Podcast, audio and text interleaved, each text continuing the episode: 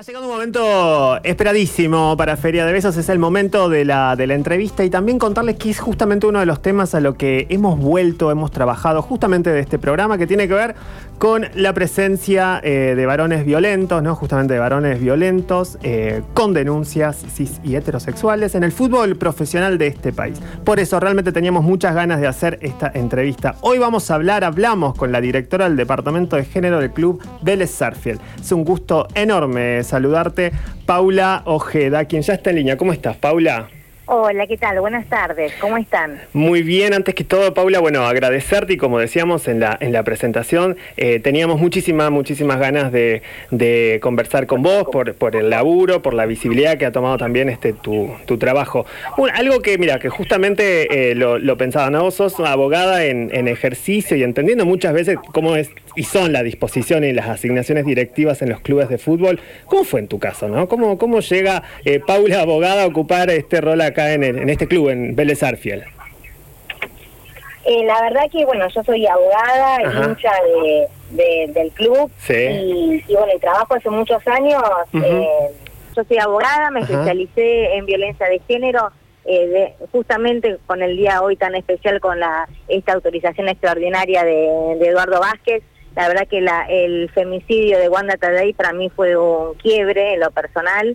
eh, bueno, Wanda era fortinera, toda la familia es, fortinera y con eso fue un, eh, una provocación para mí para especializarme y trabajar y comenzar a dar charlas eh, para mujeres necesitadas, a todo, por supuesto, desde lo voluntariado, ¿no?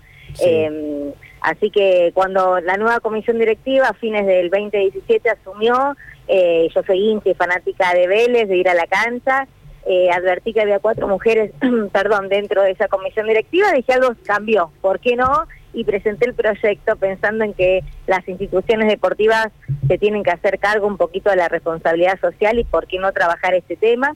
Así que fue algo alocado, algo que decían que tiene que ver, ¿no? Que eh, esto y dije, ¿por qué no? ¿Por qué no? Vamos a intentarlo y bueno, terminó eh, pasando todo lo que eh, ya sabemos que pasó.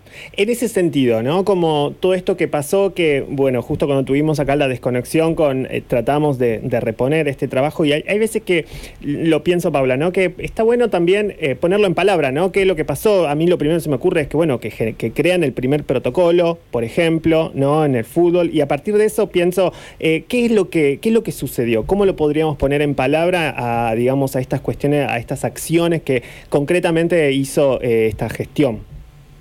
Mira, yo lo que creo es que todo el mundo del deporte, todas las instituciones deportivas estaban inmersos eh, y siguen estando, obviamente, pero bueno, estaban inmersos en el sistema patriarcal donde eh, nadie se le ocurría poder hablar de, las mujeres desde otro, o diversidades desde otra mirada, ¿no? Porque había por ahí subcomisiones de las mujeres que se juntaban a abordar o a hacer tareas de solidaridad, pero nunca pensando en la igualdad, en la equidad, en pensar en, ocupar un, cupo, que se cumpla la ley de deportes y un montón de, temáticas que creo que logramos empezar a tocar estos temas y empezar a, a, decir por qué no, por qué nosotras las mujeres también no podemos ocupar eh, lugares eh, dirigenciales, por qué no nos podemos capacitar, un montón de, temas que surgieron a, raíz de, de, este, de esta movida, ¿no? Sí, sí, sí, sí, totalmente, totalmente.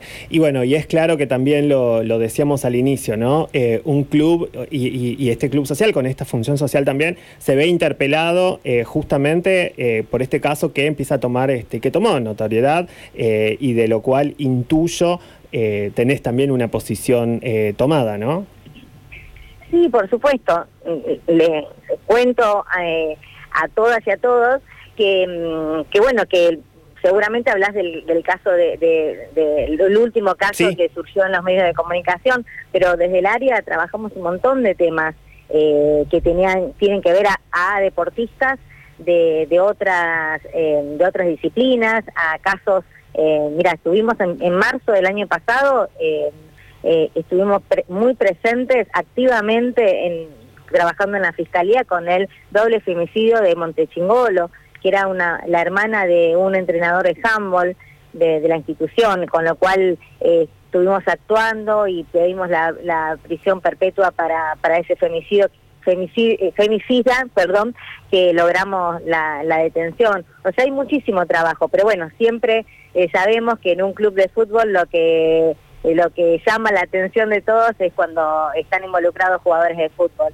Y sí, la verdad que tuvimos una tarea importante, apenas tomamos conocimientos de esa situación, que fue el año pasado, con esa famosa fiesta clandestina, como se le llamó, eh, y donde los jugadores estaban, los cuatro que estaban nombrados, estaban solamente como testigos, además del resto de las personas que se encontraban, ¿no? En el lugar. Y, bueno, y les, eh, seguimos de, cerca, todo nos presentamos en la fiscalía y seguimos en contacto y, siguiendo la causa siempre eh, cada movimiento que tenía.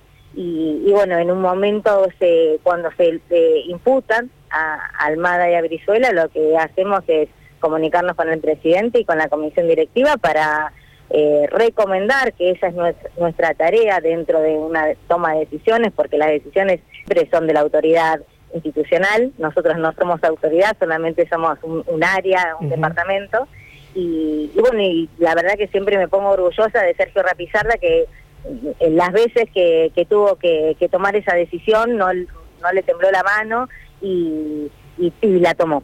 Así que mm, luego, bueno, yo, yo hablo, perdón. ¿eh? Sí, Paula, nos encanta, nos, encanta nos encanta escucharte. Ahora igual te, te, hago una preguntita, pero continúa, continúa tranquila. No, bueno, y así fue que, que la verdad inmediatamente cuando tomamos conocimiento que lo iban a, notificar a los jugadores del artículo 60, que es la formación de, la causa. Eh, bueno, por eso nos comunicamos y, y, personalmente le referí justamente eso, que creíamos que se debía separar a los dos jugadores hasta que se aclarezca la situación procesal. Y, hay un una preguntita ahí, ¿Qué, tal? ¿Cómo estás? Mira, La, la, pregunta tiene que ver en principio, bueno, y por lo cual también es, eh, ha sido muy reconocido eh, esta, esta comisión, este departamento en realidad que, que, ustedes armaron de géneros en Vélez, que ustedes inmediatamente en realidad lo que aplican a partir de, de la situación de, eh, de abuso, de esta denuncia de abuso hacia Tiago Almada y Brizuela, eh, ustedes lo que aplican en realidad es un protocolo que ya, que ya lo tenían, ¿no? Porque incluso también lo habían, eh, lo habían aplicado cuando fue la denuncia anterior que había tenido Brizuela, ¿no? Que había tenido una denuncia de, de violencia eh, de género hacia su pareja, ¿verdad? Sí, sí, fue, fue así. Nosotros creamos el primer eh, departamento de género y, bueno, enseguidamente el protocolo y luego en, a principios, creo en enero del 2020, eh, empezamos a, colocar dentro de los contratos eh, de los futbolistas masculinos profesionales la cláusula que mm, refiere justamente al protocolo donde los jugadores hacen firman reconocer y someterse a ese protocolo. Y una consulta, ¿cuál es la, situación actual en la cual están eh, estos jugadores? Porque lo que entiendo que también estaba Ricardo Centurión, pero él queda separado porque mm, eh, la víctima no, no lo incluye dentro de la escena, pero sí a Brizuela y Almada. O sea, ¿cuál es la situación actual de estos dos jugadores? Porque sabemos que ya están como, como titulares nuevamente del plantel de Primera de Vélez. Sí, porque así como les comentaba que nosotros desde el comienzo de, esta causa estuvimos en contacto permanente con la Fiscalía eh, y, por eso tomamos conocimiento también de, esa imputación de, la notificación del artículo 60. Eh, también eh, tomamos conocimiento de las nuevas pruebas que, aportó la Fiscalía, donde la situación procesal de, los dos jugadores se vería modificada con lo cual yo coloco en conocimiento esta situación al presidente, eh, porque la verdad que yo siempre digo, eh, nosotros trabajamos para combatir la violencia de género, pero no salimos a, cazar varones, eh, ¿no? sino que, es la justicia la que tiene que, resolver. Y así es como la Fiscalía pide al juzgado de garantías el sobreseimiento de, de los jugadores por no encontrar elementos suficientes para para imputarlos. Así que todavía eso no está eh, resuelto, el juzgado de garantías lo tiene para resolver, con lo cual que creo yo que próximamente va a haber novedades, pero bueno, yo no puedo avanzar más de eso porque y contarles más porque si no eh, estaría violando la, ética profesional. Ok, bien, me queda claro. Entonces, eh, lo que surge a, partir de esto es como nuevas pruebas o algo que hace que eh, tomen estas nuevas decisiones, por lo cual la comisión directiva decide eh, que vuelvan a jugar estos, estos dos jugadores, ¿no? Sí, yo siempre digo, y, lo hablo sinceramente, yo creo que el presidente y la comisión directiva tienen en su cabeza un montón un montón de presiones, ¿no? Eh, las presiones nuestras, por decir presiones entre comillas, ¿no? Donde recomendamos y trabajamos y también seguramente eh, un montón respecto al mundo futbolístico y al patrimonio económico que son los jugadores. Pero lo cierto que en este caso, eh, personalmente lo puse en conocimiento del presidente estas nuevas pruebas que existían y que, que, son reales, de las cuales me encantaría dar detalles, pero no corresponden. Bien. Paula, y ¿Estás conforme vos con la decisión, con esta, con, con esto nuevo, digamos, que, que se abre a partir de estas pruebas y esto, esto que vos estás comentando? Sí, por supuesto, son pruebas fehacientes eh, y contundentes.